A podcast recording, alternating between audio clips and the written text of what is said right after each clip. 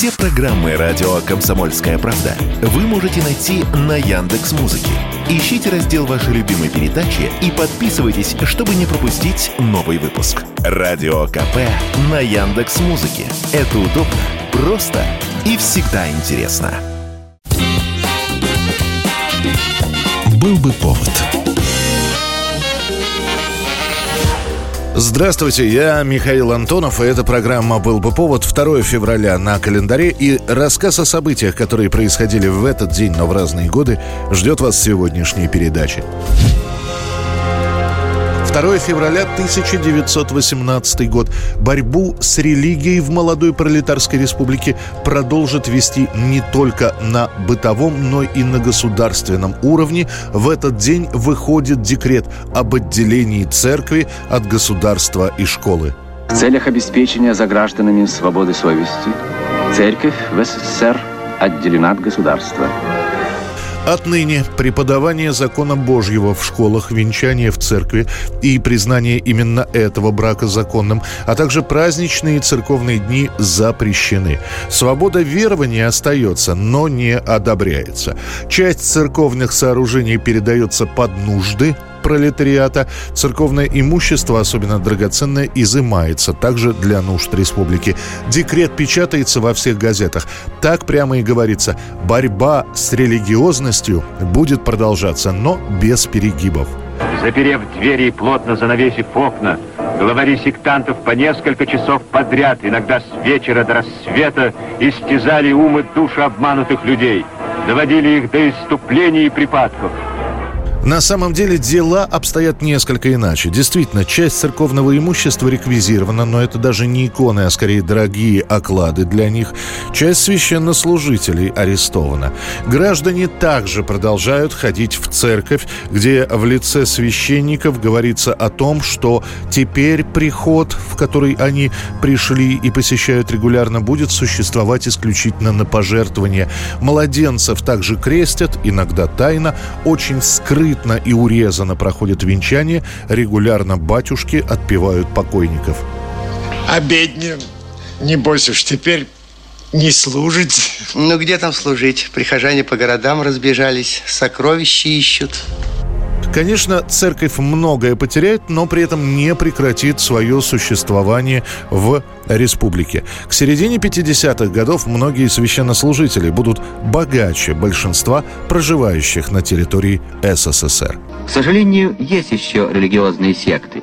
Их реакционная идеология поддерживается сектантскими центрами капиталистического мира – 1919 год, 2 февраля. Советскому обществу нужны специалисты, пусть и не высококвалифицированные, но все же. В то же время на заводах и предприятиях страны трудится огромное количество людей, которые и читают-то с трудом. Теперь у них появляется возможность не только закончить программу средней школы, но и подготовиться к поступлению в высшее учебное заведение. В СССР на второй год революции учреждаются рабочие факультеты – сокращенно РАП-ФАКи. Да, но где взять таких людей? У меня на фабрике таких людей нет. У нас на фабрике люди найдутся. Да ты скажи свое-то отношение. Да я-то, конечно, за. Ну, так... Но этот вопрос надо проработать. Смету, что ли, составить? Да, и смету составить, и увязать. С кем? Да ведь нужна же договоренность. Какая? Да провентилировать-то нужно. Да утрясти, согласовать. Первый рабочий факультет открывают на базе вечерних курсов, организованных при бывшем Московском коммерческом институте.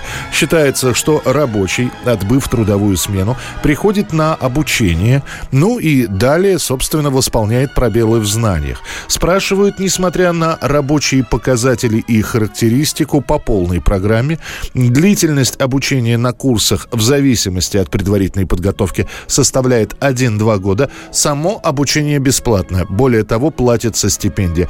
Только в одной Москве открывают 45 таких курсов. Мы поступаем в Ташкентский государственный университет. Мои подруги Шахида и Гуля хотят поступать в роман-германский факультет, а я хочу поступать в Восточный факультет. В реальности получается следующее. Около 20% пришедших на рабфак отсеиваются на первых этапах. Начинают хорошо, но после прогулы общая неуспеваемость и, как правило, исключение. Еще 40% доучиваются, но полученных знаний не хватает для поступления в вузы. Эти люди занимают должности на заводах и фабриках на уровне бригадиров и мастеров. И лишь 40% выпускников рабфаков удается поступить в институты. Они выходят выходят оттуда уже через 4 года высококлассными специалистами. Рабочие факультеты просуществуют до середины 30-х годов и будут упразднены после введения среднего профессионального образования. 1947 год, 2 февраля, появляются совершенно не прижившиеся в СССР, но безумно популярные в США пластинки «Сорокопятки». В этот день фирма RCA выпускает первую виниловую пластинку на 45 оборотов в минуту, тем самым разрабатывая собственный альтернативный стандарт. In that plant, guarded day and night behind these huge steel doors, I found a treasure house of music – the originals of the finest records ever made by Victor. Пластинка небольшая, с огромным центральным отверстием посередине. На нее можно записать одну песню длительностью около трех минут. Позднее другие носители быстро преодолеют это техническое ограничение, однако практика создания песен длительностью не более трех минут так и останется довольно популярной аж до 70-х годов, как среди музыкантов, так и среди продюсеров. Ну а наибольшее применение сорокопятки получат как пластинки для автоматов, которые вскоре вскоре появятся в, практически в каждой американской кофейне. И любой американец, опустив э, в автомат джукбокс 5 центов, может вытащить пластиночку сорокопятку и поставить для себя песню. Remember when movies were 50 cents, hamburgers a quarter, and you could put a nickel in the jukebox and listen to this. 1959 год, 2 февраля. Сначала очень коротко, буквально одной строчкой, чуть позже, со временем более подробно, сообщается о гибели туристической группы под руководством 23-летнего Игоря Дятлова на севере Свердловской области. В историю это происшествие войдет под названием «Тайна перевала Дятлова». Вот мы и в поезде. Интересно, что ждет нас в этом походе? Что будет нового? Да, мальчишки сегодня торжественно дали клятву не курить весь поход. Интересно, сколько же у них сил и воли? Смогут ли они без папирос обойтись? Группа из довольно хорошо подготовленных девятерых человек отправляется в 300-километровый поход. Маршрут утверждают еще в январе городской маршрутной комиссии. Это все утверждается при Свердловском комитете по физической культуре и спорту. Друзья? Не совсем, но общались. Я в маршрутной комиссии был. С Игорем обсуждали весь этот поход. Ребят знал прекрасно, все сильные туристы. Он, скорее всего, к палатке шел. Там, вон, видите? В метрах в четырехстах ребята наши. Там Зина Колмогорова. Больше пока никого не нашли. Хотя довольно большую территорию осмотрели. Семь юношей, две девушки, довольно хорошо подготовленные, у каждого за плечами не один десяток пройденных на лыжах километров. На протяжении всего маршрута они дают о себе знать. Последний выход на связь в конце января. Далее, 12 числа, группа должна дойти до конечной точки маршрута поселка Вижай, послать телеграмму в спортклуб, а 15 числа вернуться обратно в Свердловск. Когда этого не происходит, начинают бить тревогу.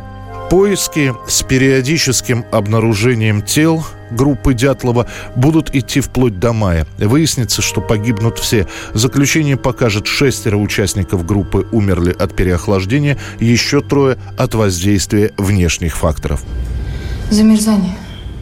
Немного раз приходилось скрывать замерзших. Вы уверены, вот эти раны, ссадины? Ничего существенного.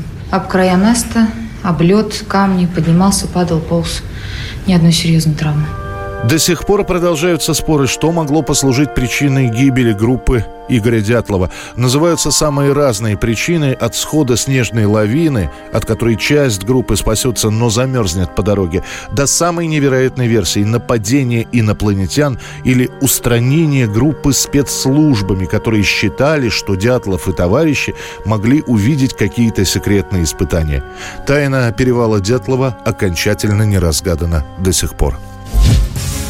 2003 год, 2 февраля. Для российской музыки поистине историческое событие. Наша группа на первом месте в британских чартах. Русская группа «Тату» становится номером один британского списка синглов со своим англоязычным вариантом песни «Я сошла с ума». Несмотря на то, что эта версия песни появилась в продаже еще осенью 2002 года, распробовали ее слушатели лишь к февралю 2003. Сингл становится золотым в Австрии, Дании, Франции, Франции, Германии и Новой Зеландии. Платиновый статус он получит в Австралии, Бельгии, Швеции, Швейцарии и Великобритании. Дважды платиновой песня станет в Норвегии.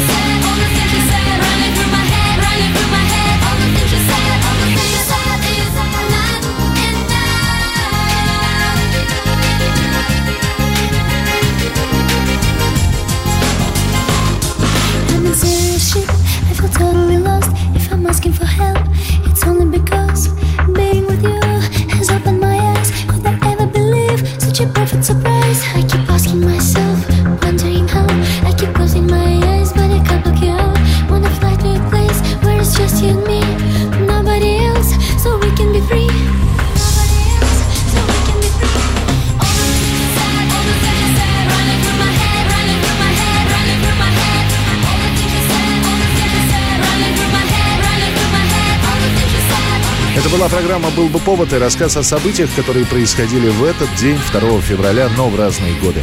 Очередной выпуск завтра. В студии был Михаил Антонов. До встречи.